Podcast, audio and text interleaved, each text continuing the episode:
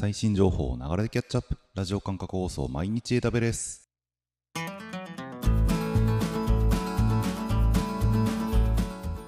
おはようございます。サーバークスの加藤です。12月の10日今日も最新のアップデートを皆様にお届けしていきます。電車に乗りながらご飯を食べながらちょっとしたながら時間で気軽にキャッチアップしていきましょう。放送のフィードバックは YouTube のコメント欄または Twitter のハッシュタグサババにて投稿お願いします。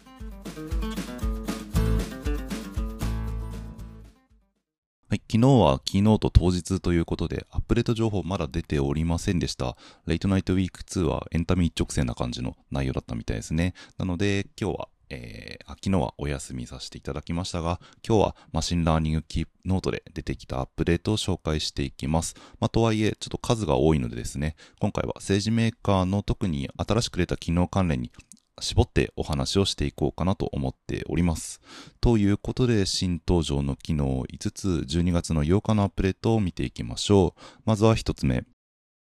Amazon 政治メーカーパイプラインが登場。はい、機械学習開発における CI/CD パイプラインを構築するサービス政治メーカーパイプラインが登場しました機械学習の開発ステップってまあ結構多いわけですよねデータを準備してモデルを作成してトレーニングしてその評価をしてまたモデルを改善してみたいな感じで、まあ、精度を上げるためにこのステップを何度も反復して行う必要があると。で通常のいわゆるアプリケーション開発とかで利用するような CI/CD ともちょっと違うパイプラインが必要になってくる。専用のパイプラインの構築が必要だったためこの需要を埋めるために、え、現れたのが政治メーカーパイプラインというサービスになります。えワークフローの構築自動化スケーリングを勝手にやってくれるというもので構築したパイプラインは政治メーカースタジオから実行したり各ステップのメトリクスあるいはログの確認が行えると。でまた作成したモデルは Amazon 政治メーカーモデルレジストリーに登録されるということで自動的にバージョン管理がされ本番環境にデプロイするモデルを選択するためのワークフローなんかも提供してくれるようです。なんか人の承認を挟んであげたりとかといったこともできるみたいですね。でさらに MLOps テンプレートっていう、え組み込みのテンプレートが用意されていて、まあ、独自のテンプレートを作成することもできるんですが、まあ、これら使うことによって標準的な開発プロセスにのっとったあるいはそれを定義した形でパイプラインを簡単に構築することができるということです。はいね、MLOps 機能を使うためにはコードパイプラインをベースにしているようなので、まあ、フル機能を使うためには政治メーカーとコードパイプラインに対応したリージョンである必要はありますが、すでに GA されているものになりますので、まあ、政治メーカーを使った機械学習開発やられているという方はぜひ確認してみてください。次、2つ目いきましょう。Amazon 政治メーカージャンプスタートが登場。はい、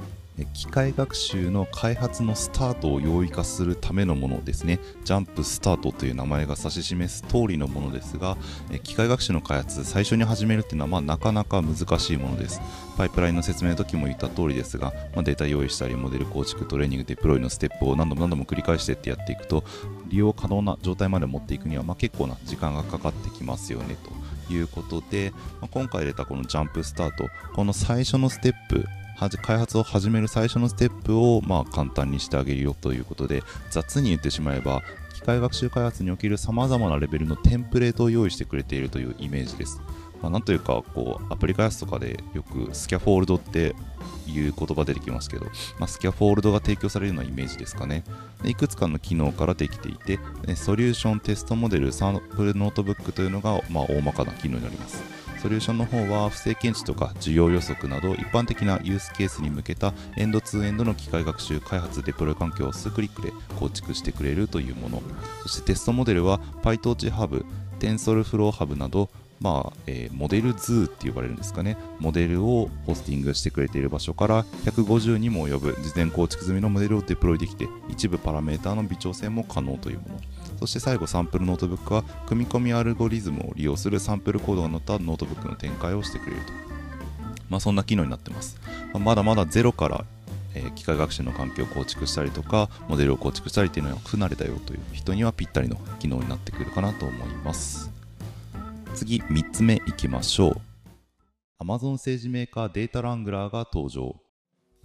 はい。こちら初日のアンディ・ジャシーのキーノートで発表されているものですが、まあ、まだ取り上げてなかったなと。今回、えー機械学習のキーノートに合わせて AWS の記事が出ていたのでここで取り上げていきます、え、機械学習プロセスのうちデータの準備に関わるサービスですね。データラングリングっていう言葉自体がそもそも機械学習の文脈でデータの前処理のことを指す言葉のようで、え、今回出たデータラングラーっていうのはそこを簡単にしてくれるサービスです。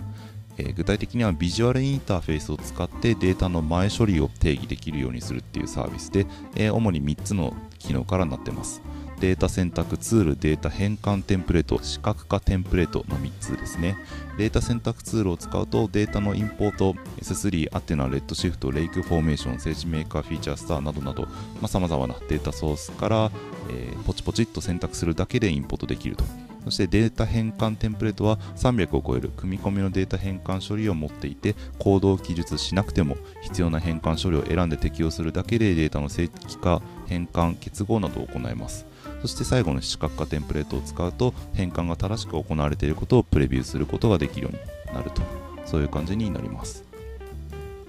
はいちょっと大変なデータの前処理の部分をビジュアルに簡単に行うことができるようになるツールになってます次、4つ目いきましょう。Amazon SageMaker Feature Store が登場。はい、機械学習の、え、フィーチャーを保存、共有、再利用する新機能であるフィーチャーストアが発表されています。これも初日、アンディ・ジャシンのキーノートで発表されているものですね。はい。え、文字通りですが、機械学習におけるフィーチャーを管理してくれるのがこのフィーチャーストア。ィーチャーってよく機械学習文脈で特徴とか特徴量なんて言葉が使われると思いますがトレーニング推論で用いられるデータの特性のことですね、えー、例えば音楽のプレイリストを推奨するようなモデルの場合どんな曲を聴いたのかとかどこまで聴いたのかとかあとはその曲に対する評価は何だったのかなどを含むようなデータのことを指しますがこのフィーチャーっていうのがトレーニングとか推論の際など機械学習開発プロセスのいろんな箇所で使われる、まあ、非常に大事な情報になっています特に複数人でモデルを開発しているような時には簡単に共有できる必要があるんですけれども、まあ、そこがなかなか難しかったと。ということで、え今回新たにフィーチャーを管理できる、えリポジトリを用意してあげるということでフィーチャーストアが登場しました、えオンラインストアとオフラインストアという2つの機能からなっていてリアルタイム推論、バッチ推論にそれぞれ対応しており、えストアに推論を行った場合時にストアにフィーチャーが保存されて管理、チームへの共有など行われるということです。では次最後5つ目いきましょう。Amazon 政治メーカーエッジマネージャーが登場。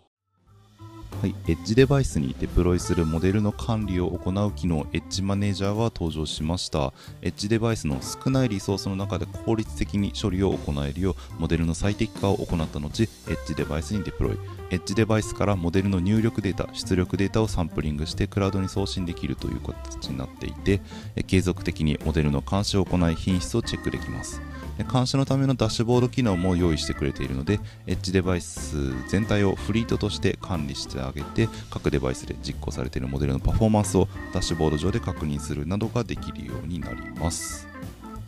はい、ということで、以上5件政治メーカー関連の新機能のアップデートでした。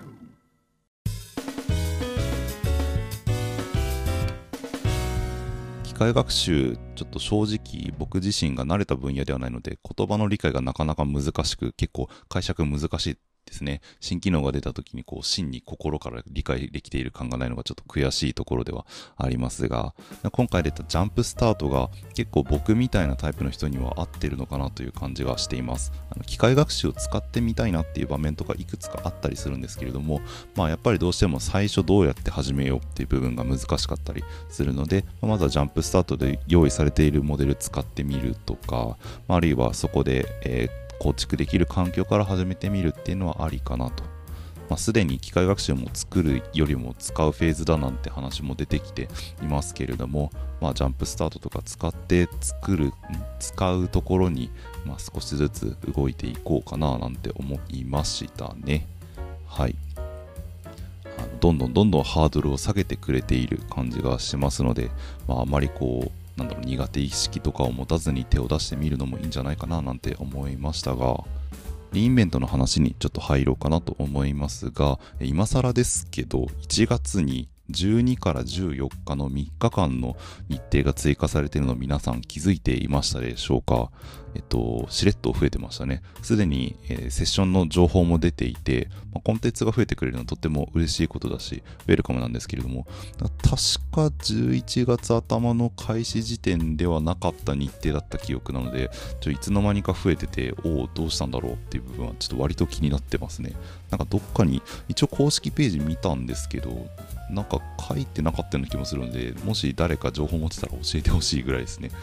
まあ、のこうこういう理由でやるんですよみたいなこっちから言ってみたいところなんですけれども、まあ、公式情報から集められる範囲の情報をまとめてお伝えしているっていう形にはなるのでちょっと僕の観測範囲では見れなかったのでちょっと気になっていますね。はい。なんか情報あったらぜひ教えてくださいというか、まあ、もし分かったらこちらからもお伝えしようかなと思いますが、まあまあとはいえ、あの日程増えるのはもちろん嬉しいことなので、まあこの3日間のコンテンツについてもまあ楽しみですね。はい。でまたちょっと話は変わりまして、え放送時点でもうオンデマンド再生に多分切り替わっちゃってるとは思いますが、明日の朝ですね、AWS CDK What's New and What's Next っていうセッションがあったので、ちょっと個人的にそれ見てみようかなと思っています。セッション紹介するとかちょっと言っておきながら全然してなかったので、ちょっと今回ぐらいしてみようかなと思って言ってみました。はい、CDK、あの去年むちゃくちゃアップデート入りまくった1年だったので、今が確か1.77とかそれぐらいだったと思いますが、もうすぐアップデート入るから仕様変更を追っかけるの大変でしたしね、パッケージアップデート毎回かけるかどうするかみたいな葛藤を何度もしましたし、あの地味にインストールしたらバージョンずれてて動かないとかね、なんかちょこちょこ経験しましたけれども、まあ、それぐらいすごくアップデートの早いサービスというかツールになっていたので、まあ、改めてこのセッションで去年どんなアップデートだったのかなっていうのとか今後の発展についても確認しようかななんて思っています。はい、まあ、皆さんもですね CDK えっともうオンデマンドにはなってますけどライブセッションもまたまた16時頃とかにも流すみたいなので、まあ、もし興味がある人いたら見てみてくださいはいということで、まあ、今回ですね、スモールトーク100雑談な感じでしたけれども、今日の毎日放送は以上にしようかなと思います。